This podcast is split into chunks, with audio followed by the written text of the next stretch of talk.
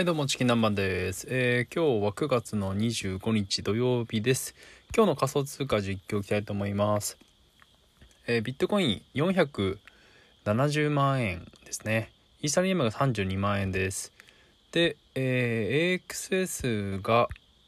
7300円。で SLP が7円ですね。7.77円になってますね。SLP もちょっとまた下がってきちゃいましたね。えー、今日なんですけど、えー、1ヶ月貯まった SLP をバイナンス経由で、えー、イーサリアムに変えてみました。で、えー、まあ、結局なんですけど、出金、えっ、ー、と、ロニーウォレットからバイナンスに行くには、あの、ガス代ってのはもうほとんどかかってないの感じで、で、バイナンスでトレードしました。イーサリアムを。ちょっとバイナンス使うのは初めてだったんですけど、かなり便利ですね。いろいろスワップもすごくたくさん種類ありますし、あのまあ、買える費用っていうのも結構安いんじゃないかなと思います。で、そこから、えー、逆に、バイナンスから出金ということで、ローニングウォレットに移そうと思ったんですけど、それはまだできてないみたいですね。えー、ローニングウォレットとバイナンスは今後はおそらく出金も、えー、入金もどちらもほとんど手数料かかんない状態でなっていくのかなとは思うんですけど今のところバイナンスからの出金はちょっとできないみたいだったので、えー、メタマスクに移しました。でそこで手数料は発生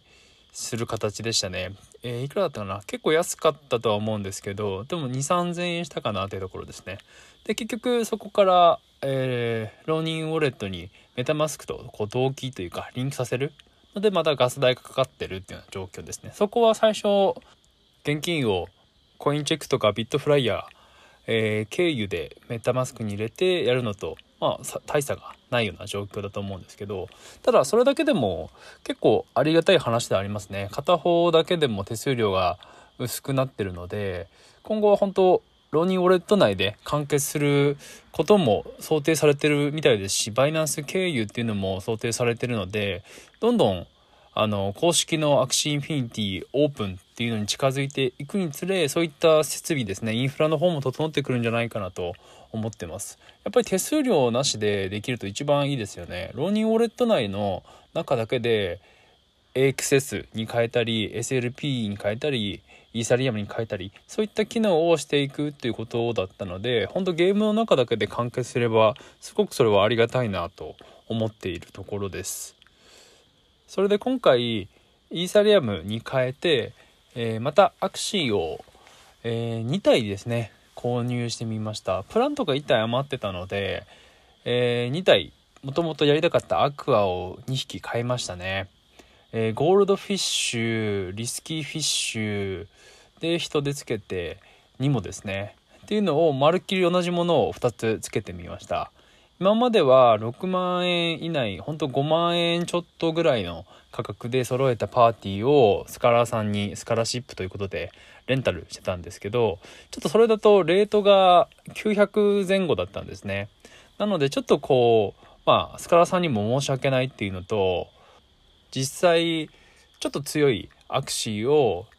渡してあげたら、まあ、どのぐらい変わるのかなっていうのを試してみたかったんですね実験的に。もともと安いアクシーでどのぐらいいくのかっていうのもちょっと自分の中では実験的なところはあって。でもともとしたかったアクアのパーティーですね。本当は3体アクアが良かったんですけどまあ実験的にダブルアクアということで入れてみました。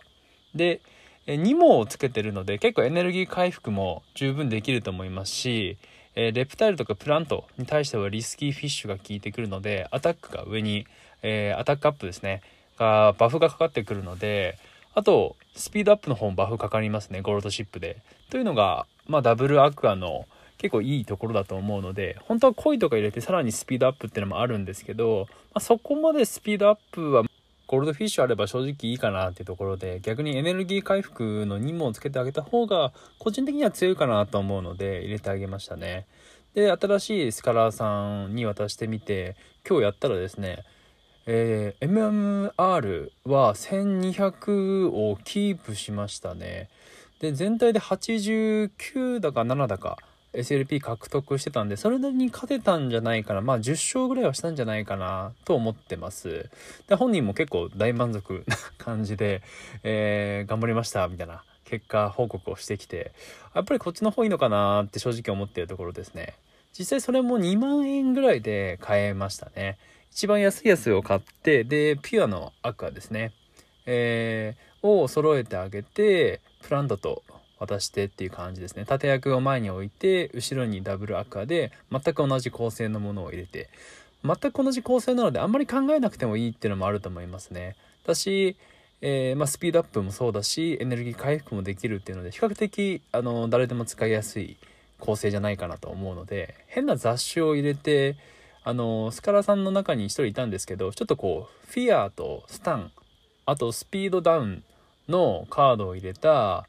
えー、アクシーを3体渡してたんですけどちょっと使い方がわからないっていうのでやっぱりちょっとこうあの中級者から上級者向けなのかもしれませんね。そこら辺のデバフ関係はですね。その点シンプルに火力があるメンバーの方が意外と渡しやすいのかもしれませんね。バックドアとかターミネーターとか入れるよりは割とシンプルに火力があった方が基本的に初心者の人ばっかりは自分の場合はスカラーシップで集めてるのでそっちの方がいいのかなっていうのでちょっと方向転換してやってみたいと考えているところです。実際2万円ほどで1体買えてで個人的に先頭に置きたいのもアクアなんですね。そのアクアもその2万円よりも安い価格で手に入りそうだったので、まあ、その3体揃えてあげてでもうトリプルアクアのもともと自分が使ってるアクアと近い構成の方が自分もアドバイスしやすいと思ったのでそれをちょっと試してみようかなと思っているところです。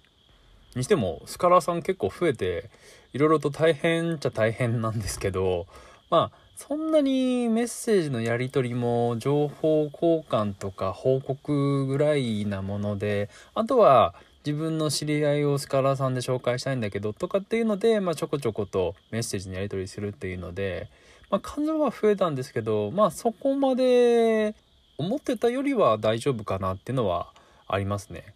まあ、年内、そうですね、20ぐらいまでいったらまあいいかなとは思ってるんですけど、まあ焦らずゆっくり行きたいなと考えているところではあります。おそらくこのスカラーシップで渡すスカラーさん向けのアクシーもそうなんですけどまず購入するアクシーは意外とアクアの方が使いやすいのかもしれませんね。アンテナとかスネールシェルついたものとか、あとターミネーターとか、ちょっとそこら辺もいきなりスタートするというよりかは、まずは安い予算でアクアとかダブルアクアみたいな感じでやってた方がなんとなくゲームの方もつかめると思いますし戦っていくとカードを知ることにもなるのでまあ、そういった意味でもやりやすいのかなと思うのでやっぱりこうアクアがおすすめかなと思いますね。初心者の方にもスカラさんにとってもいいと思います。アクアのいい点はまずスピードがあるということと体力がそこそこある。で攻撃力もそこそこある。で、まあ、モラルだけないんですけどクリティカルとかラストスタン状態っていうのもまあ、少ないっちゃ少ないんですけどラストスターにならないわけでもないので逆にうまく計算してラストスタンドとか入れてあげると結構相手にとってはいやらしかったりするので本当最初はダブルアクアパーティーか、まあ、3体アクアとかでも意外と戦えると思いますね。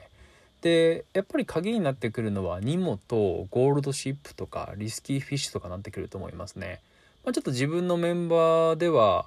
ダブルアネモネが1人いてでその前後で恋と、えー、にもつけた高火力なアクアがいるんですけどテンプレではないんですけどまあちょっと火力重視で置いてるところで1700ぐらいまではいくんじゃないかなと。まあ個人的には2000超えるぐらいのあれはあると思うんですけどあとはま爆発というか相性とかタイミングもあると思うのでちょっといろいろ実験しながら本当初心者でも勝ちやすい構成だと思うのでえー、ぜひ参考にしてみてください。はい、今回は以上です。